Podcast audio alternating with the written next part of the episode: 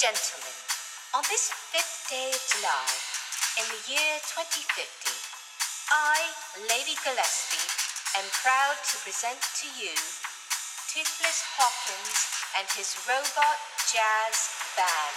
I one, two, three, four.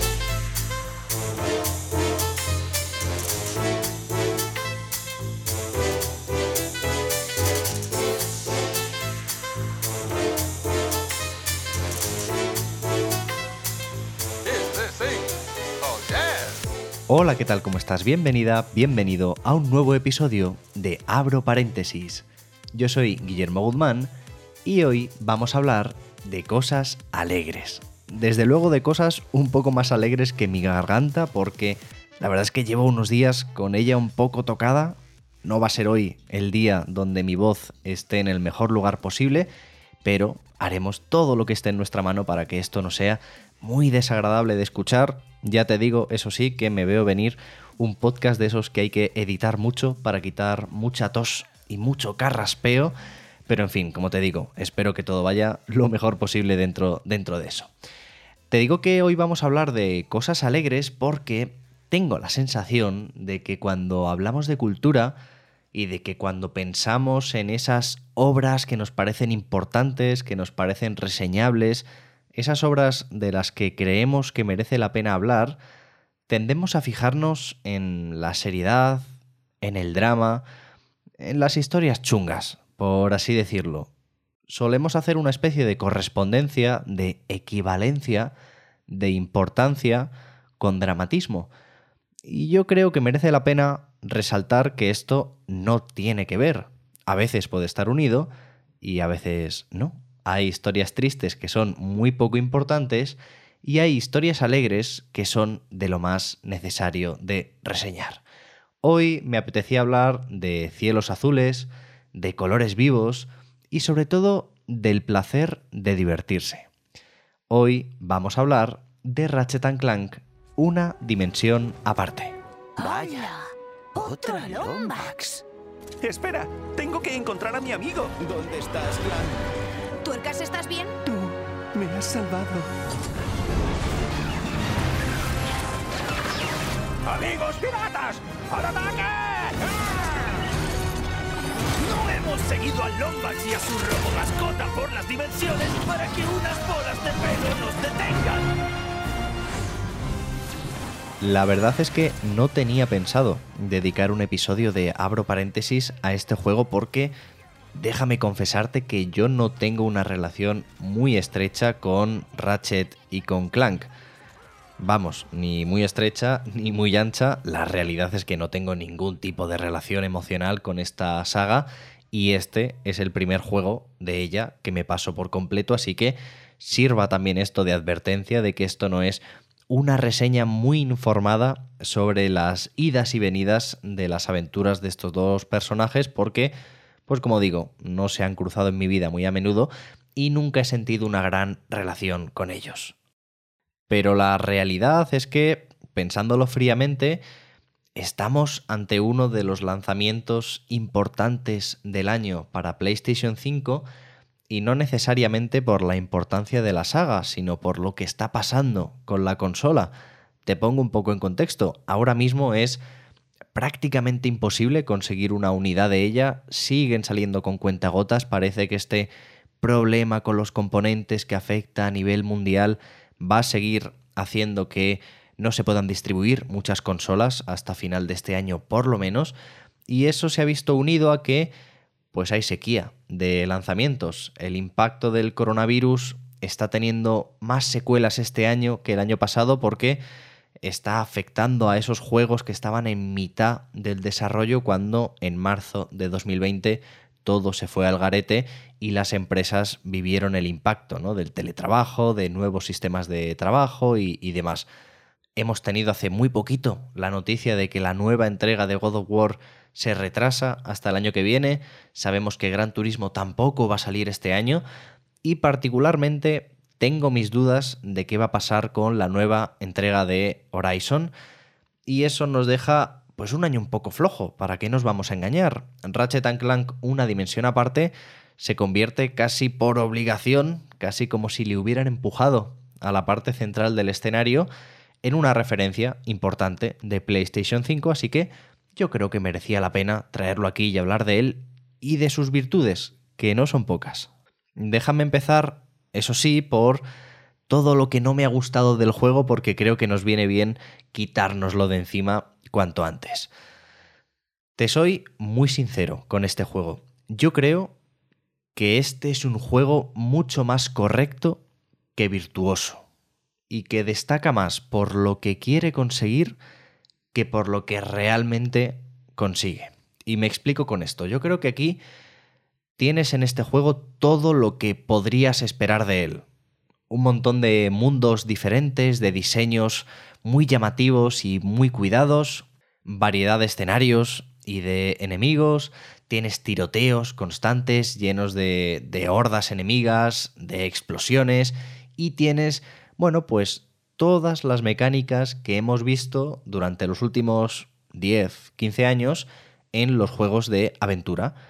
Ahí están los raíles para desplazarte por ellos en momentos muy cinematográficos, los saltos, las cuerdas, el parar el tiempo a cámara lenta para que todo sea un poquito más espectacular, las escenas bombásticas donde parece que es tu habilidad la que te lleva a librarte por los pelos de una situación que parece imposible y que sin embargo todo está perfectamente coreografiado por parte de los desarrolladores.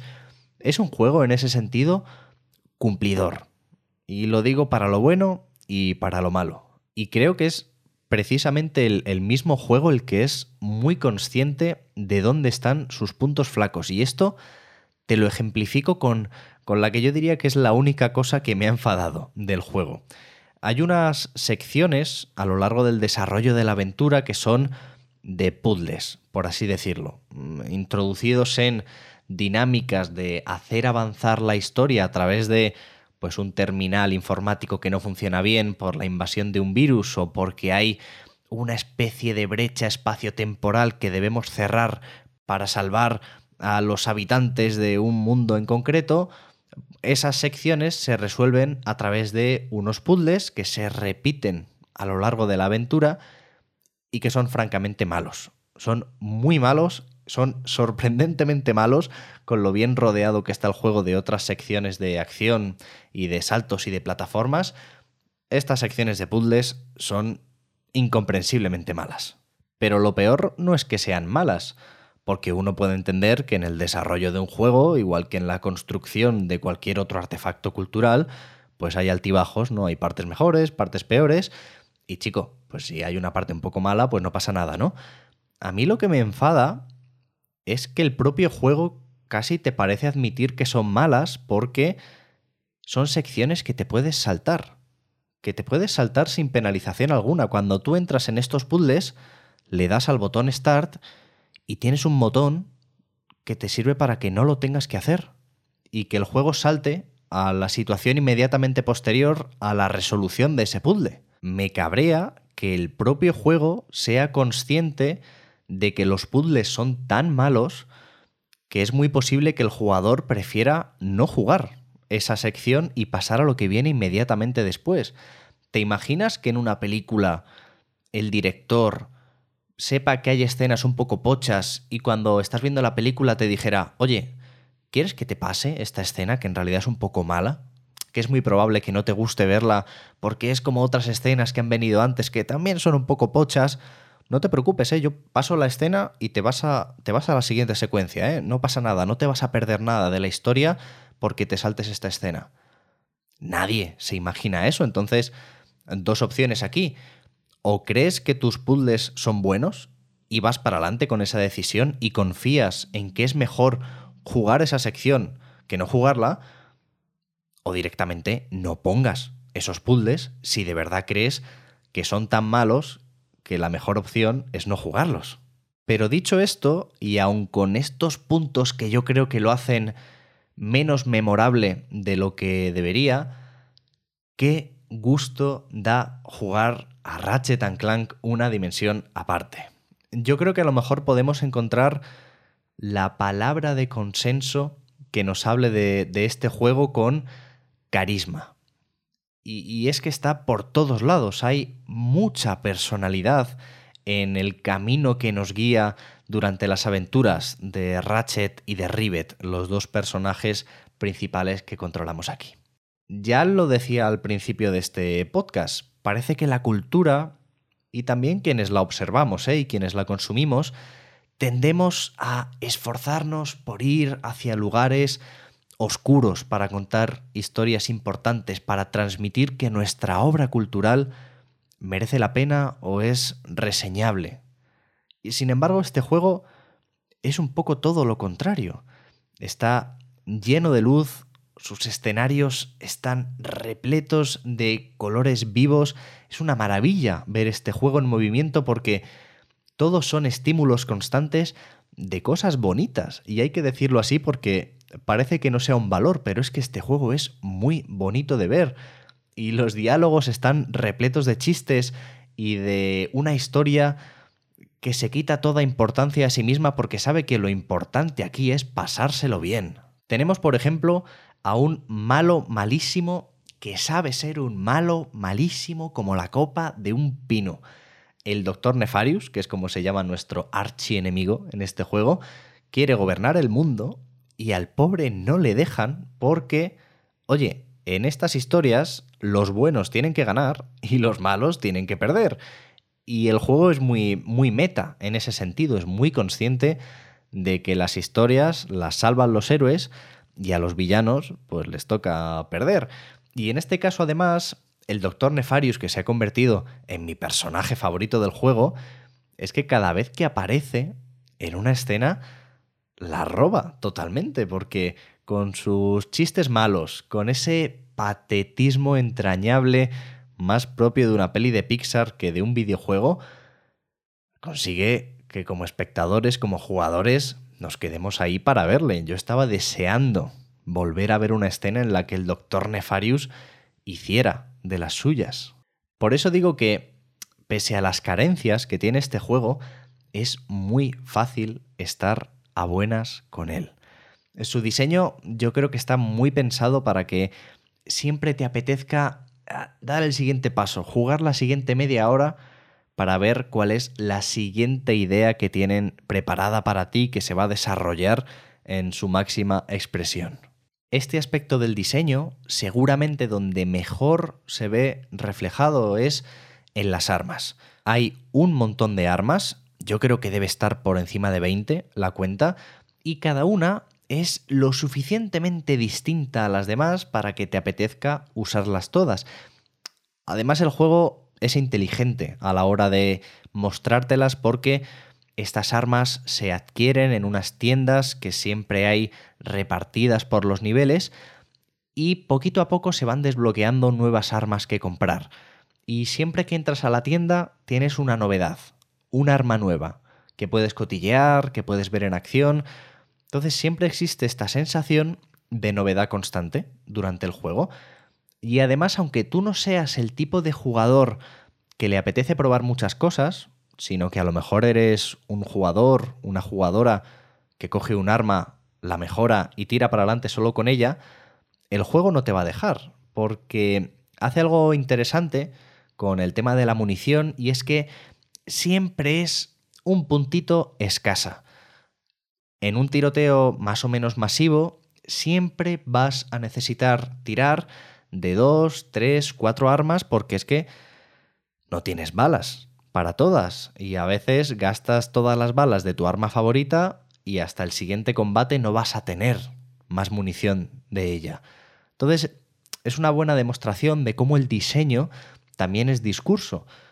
Aquí la visión creativa del juego nos dice que esa variedad de armas es parte del mensaje, es parte del diseño fundamental de la experiencia. Así que a través de no darte munición muy a menudo para todas las armas, te obligan a que experimentes esa variedad. Y por supuesto la guinda de este pastel es un apartado técnico y artístico brillante. Ahí está la potencia de PlayStation 5 con un juego que pues esta vez sí parece que está un paso por delante de la generación anterior, porque, bueno, estamos en ese momento también cuando sale una consola nueva en el que pues uno tiene la sensación de que ese juego lo podría jugar perfectamente hace un año en la PlayStation 4. Y con este pues no pasa eso, porque todo es alucinante, estética y técnicamente. Se ha hablado mucho, y lo he mencionado antes, de cómo ahora parece que sí que podemos tener una película de Pixar a modo de videojuego porque eh, los gráficos y la potencia ya están a ese nivel, ¿no? Eh, yo no creo que sea tanto, eh, pero desde luego sí que se siente como una película de animación que se puede jugar. Yo creo que esos mundos llenos de imaginación, con criaturas de todo tipo y, llenas de variedad y como decía antes, con mucho carisma, con mucha personalidad, un diseño de personajes lleno de alegría, ¿no? Y lleno de ganas por explorar distintas cosas y distintas emociones. Es verdad que pues, algunos personajes son mucho más destacados que otros, ¿no? Vuelvo al caso del Doctor Nefarius, que es brillante, y hay otros secundarios, pues que, bueno, pues que no tienen tanto espacio, ¿no? Y que no son tan carismáticos y que los olvidaremos más pronto. Pero el caso es que el conjunto da la sensación de que aquí hay un mundo contundente a nivel de diseño y de carisma y de arte y de técnica, ¿no? Yo creo que la virtud aquí es que se disfruta muchísimo jugando a Ratchet Clank. Por mucho que luego dándole vueltas uno diga, es que los puzzles son muy pochos y encima me dejan saltarlos, es que es verdad que pues de mil tiroteos a lo mejor solo la mitad son especialmente buenos y el resto no están tan inspirados. Mientras juegas, todo eso da igual. Y creo que esta es la mayor virtud del juego. Disfrutar, sonreír mientras juegas, saber que este es un espacio seguro para pasar un buen rato. Y ya está, nada más. Y nada menos, tampoco. Y un último apunte, por cierto. El lanzamiento del juego vino acompañado por bastantes mensajes en redes sociales por parte de trabajadores de la desarrolladora contando que no ha habido crunch en la creación de Ratchet Clank una dimensión aparte. El crunch, ya sabes, es esta explotación sistemática de los trabajadores que tristemente es muy habitual en el desarrollo de videojuegos. Y que aquí no haya habido crunch creo que merece una mención. Y no diré que merece que lo celebremos porque me revelo absolutamente contra la idea de celebrar lo que simplemente es justo. Pero es verdad que en un mundo que está repleto de injusticias en este sentido, el sol calienta un poquito más cuando brilla entre las nubes. Este juego no solo es divertido, sino que además respeto a sus trabajadores a la hora de crearlo. Y esto no lo podemos decir muy a menudo, así que aquí queda.